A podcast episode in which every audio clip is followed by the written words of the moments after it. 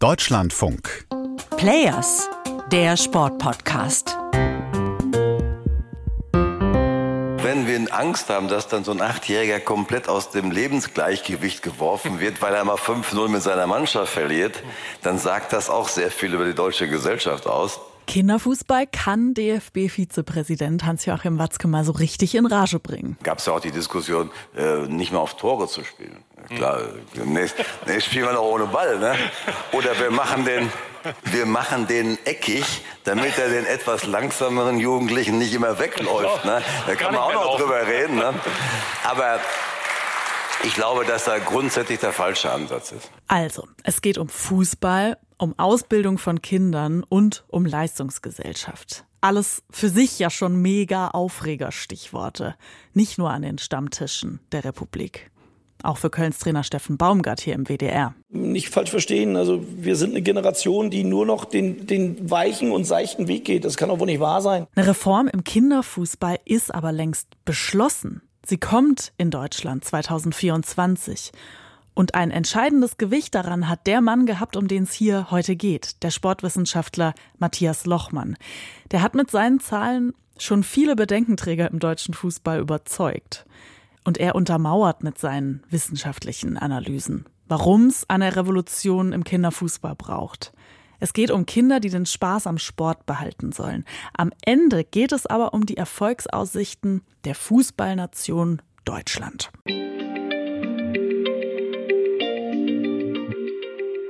Hi, hier ist Marina Schweizer aus der Sportredaktion im Deutschlandfunk. Und wenn ich bei so einem Thema merke, ein Stichwort reicht und es endet bei so vielen Leuten direkt in abendfüllenden Diskussionen, dann habe ich meistens irgendwie so das Gefühl, ich will weg von der Gefühlsebene und wissen, welche Zahlen, Daten, welche Untersuchungen gibt's denn wirklich? Und da bin ich schnell bei Matthias Lochmann gelandet. Man könnte ihn auch den obersten Faktenchecker in Sachen Nachwuchsfußball nennen. Und als ich mich mit ihm für ein langes Gespräch zusammengeschaltet habe, da habe ich ihn natürlich auf diese Kritik angesprochen. Fakt ist ja, in dem alten System haben wir in einer Platzhälfte einen Ball im Spiel. Und im neuen System haben wir vier Felder in einer Platzhälfte und vier Bälle im Spiel. Oder wir machen den eckig, damit er den etwas langsameren Jugendlichen nicht immer wegläuft. Ne? Fakt ist auch, dass der Ball nicht eckig gemacht wurde, sondern dass wir von der Ballgröße kleinere Bälle in der neuen Spielform haben und die die Eigenschaft haben, dass sie sich schneller bewegen statt langsamer. Denn die Ursprungsidee war, wie können wir das Spiel beschleunigen und nicht verlangsamen. Ja? Also die Fakten beschreiben genau das Gegenteil. Also, um was geht's hier nochmal?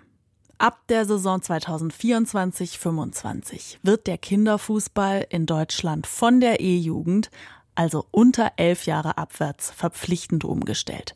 Nach jedem Tor wird ein Spieler oder Spielerin pro Team ausgewechselt. So kommen alle zum Zug. Für die Kleinsten gibt es so keine Spiele mehr im klassischen 7 gegen 7. 2 gegen 2 oder 3 gegen 3 sind jetzt unser einmal 1. Und mit mehr Spielzeit und vielen Toren kannst du bei uns rechnen.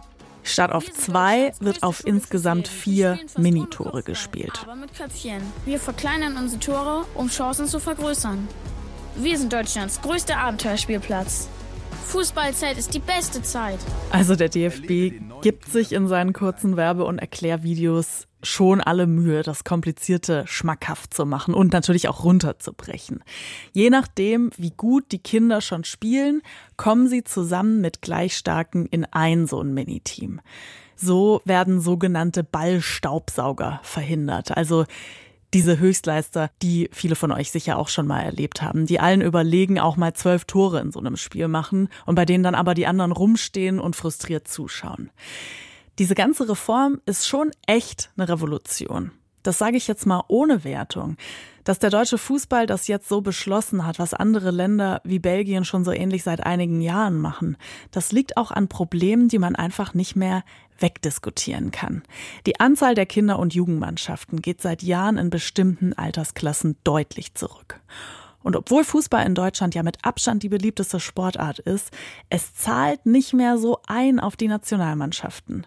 Und das erkennt auch Hannes Wolf, der Nachwuchsdirektor im Deutschen Fußballbund. Wir können als Erwachsene nicht die Augen davor verschließen, dass Belgien halb so viele Einwohner hat wie Nordrhein-Westfalen.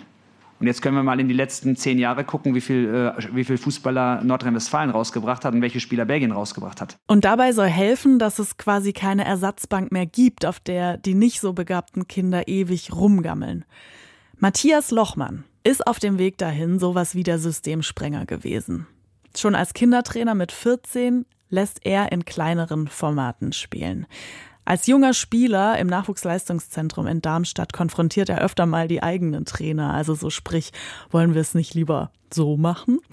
Die irgendwie logische Konsequenz, er macht selbst eine A-Lizenz, womit er sogar in der Bundesliga Cheftrainer sein dürfte. Er studiert Sportwissenschaften, aber auch Humanmedizin. Und heute ist er Professor Dr. Dr. Matthias Lochmann und lehrt an der Uni Erlangen-Nürnberg. Und schon 2003 hat er ein Erweckungserlebnis. Da hatte ich ja bereits Sportstudium hinter mir, fast das Medizinstudium abgeschlossen nachher und war Jugendtrainer bei Mainz 05, hatte die U15 dort in der Hauptverantwortung. Und eines Tages hat der DFB alle U15-Trainer von Deutschland eingeladen zu einer Fortbildung. Und äh, in der Fortbildung ist Horst Wein aufgetaucht. Und er hat den Mini-Fußball vorgestellt, den er ja schon 1986 erstmals publiziert hatte. Horst Wein ein Vordenker im internationalen Nachwuchssport. Der war Hockeynationalspieler und Bundestrainer und Erfinder eines neuen Kinder- und Jugendfußballkonzepts. Foninho heißt das und das ist jetzt auch Grundlage für die DFB-Reform. Als er Horst Wein hört, wird Lochmann bewusst, er muss vieles von dem, was er gelernt hat, nochmal überdenken.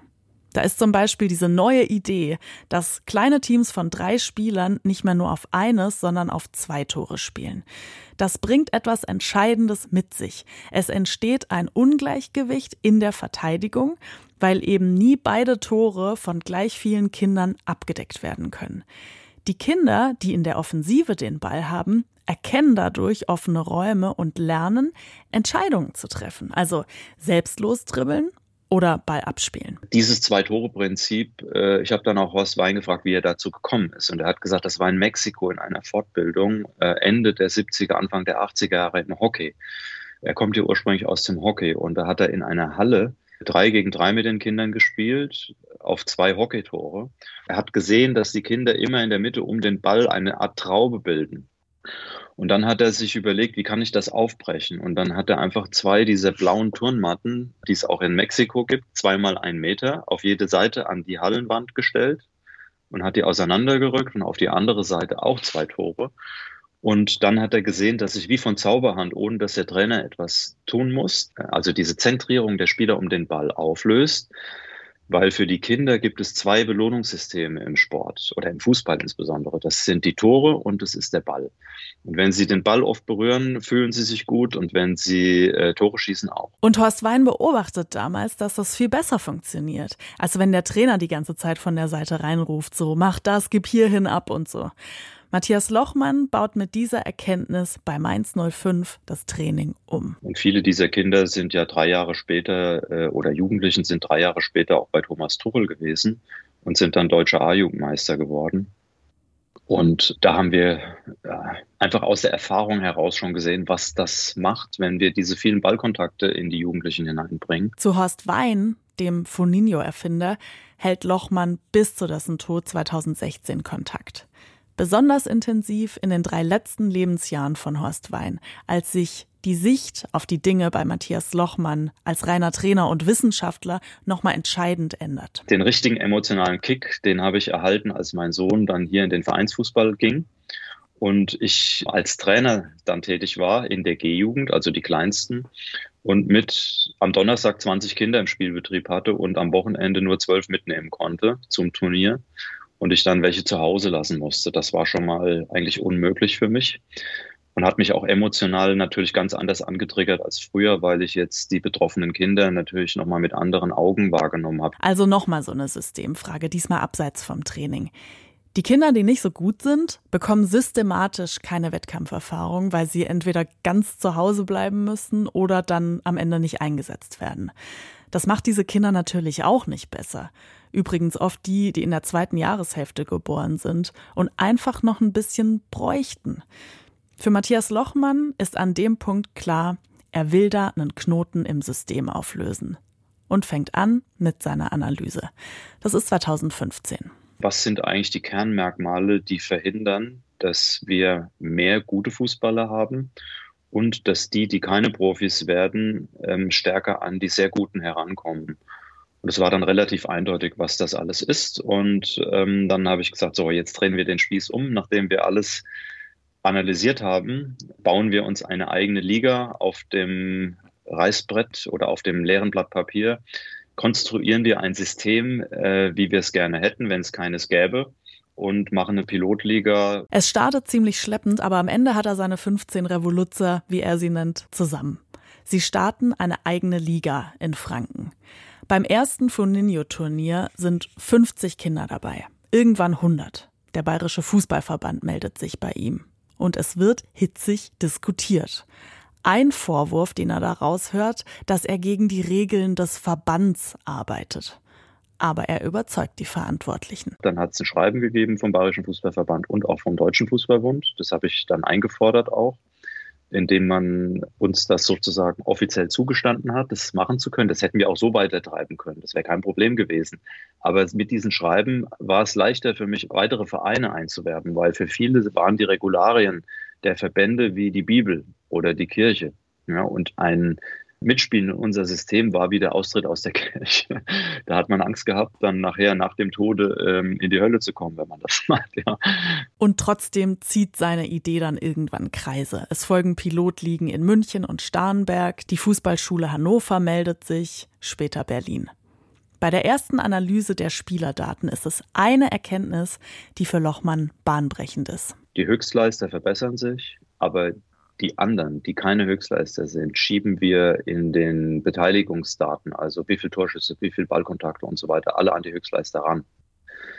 Und das ähm, war für mich eine Bombe. Aus seiner Sicht ist das neue Spielsystem ein Instrument gegen strukturelle Ungleichbehandlung im Fußball. Er misst es auf dem Platz. Wenn Sie sehen, dass Sie ein System wie ein Lichtschalter bedienen können, das knipsen Sie an. Und so haben wir auch die, das Untersuchungsdesign in der ersten Studie gemacht. Und vergleicht die unterschiedlichen Spielsysteme 7 gegen 7 und 3 gegen 3. Kinder 10 Minuten auf einem Feld, also die Kinder in den einen Setup 7 gegen 7 äh, spielen lassen, alle Daten mit Video, Herzfrequenz und GPS-Tracking aufgezeichnet. 10 Minuten ins andere Feld, die gleichen Kinder spielen lassen, alles auch weiter aufgezeichnet, wieder zehn Minuten zurück ins andere und wieder zehn Minuten zurück. Und das ist wie Licht an, aus äh, ständig gegangen. Und das ist dann der Punkt, an dem ich Matthias Lochmann auch nach konkreten Zahlen gefragt habe. Und ich habe ihn nicht umsonst Faktenchecker genannt. Wenn er nach Zahlen gefragt wird, fängt er an zu sprudeln. Wenn ein Kind meinetwegen in einer Woche äh, im alten System 100 Ballkontakte aufsammelt, sammelt es im neuen System 250 äh, Ballkontakte in der gleichen Zeit auf. Das ist also mal 2,5. Dribblings. Wenn ein Kind im alten System in einer bestimmten Zeit, meinetwegen 14 Tagen, 100 Dribblings macht, macht es in unserem System in der gleichen Zeit 435 Dribblings. Das ist eine mehr als Vervierfachung der Dribblings. Pässe. Wenn ein Kind im alten System meinetwegen in einer Woche 100 Pässe macht, macht es im neuen System 208 Pässe. Was die Kinder in dem jungen Alter durch die vielen Ballkontakte lernen, macht einen riesigen Unterschied. Das hat mir Martin Schweitzer bestätigt, der Leiter der Freiburger Fußballschule, einem der hochgelobten Nachwuchsleistungszentren in Deutschland. Wenn ich diese Eigenschaften, wenn ich die nicht gelernt habe zwischen, ich sage jetzt mal zwischen sechs und zwölf Jahren, und es ist nun mal Kinderfußball, sechs bis zwölf, dann werde ich sie nur schwer später lernen. Und Lochmanns Aufzeichnungen zeigen auch, die Kinder laufen deutlich mehr. Pro Spiel im Schnitt einen Kilometer. Die Herzfrequenz geht nach oben. Nach eckigem Ball für Langsame klingt das jetzt nicht für mich. Insofern gibt es äh, keinerlei Grund zu sagen, die Kinder würden hier in Watte gepackt. Was wir eigentlich machen, ist die Watte den Kindern äh, unterm Hintern wegzuziehen, die bisher da war aber auf eine charmante Art, ja, indem der Aufforderungscharakter, die Dinge zu erledigen, einfach erhöht wird und nicht indem wir sie pressen oder zwingen. Es gibt mehrere Nebeneffekte. Dadurch, dass die Teams ständig neu eingeteilt werden und die Kinder ohnehin immer Einsätze bekommen, passt sich die Umgebung an die Kinder an. Die, die spät in einem Jahrgang geboren sind, werden nicht mehr systematisch ausgeschlossen. Die Jugendnationalmannschaften in Deutschland und die Nachwuchsleistungszentren 80 Prozent der Spieler sind in der ersten Jahreshälfte geboren. Und die Sache, dass Kinder angeblich mit den neuen Spielformen nicht mehr siegen und verlieren lernen, da scheint irgendwas nicht richtig rübergekommen zu sein. Das machen die Kinder bei der neuen Wettkampfart sogar mehrmals hintereinander, weil sie nicht nur ein Spiel am Wochenende haben, sondern bei so einem Turnierfestival zum Beispiel sieben Spiele a sieben Minuten. Wenn ein Team verliert, steigt es ein Feld ab, wenn es gewinnt, rückt es ein Feld hoch. So eine Art lebende Tabelle nennt Matthias Lochmann das, statt einer gedruckten in der Lokalzeitung. Und diese Turniere mit kleinen Gruppen, die helfen auch bei einem Problem, das viele Vereine auf dem Land haben.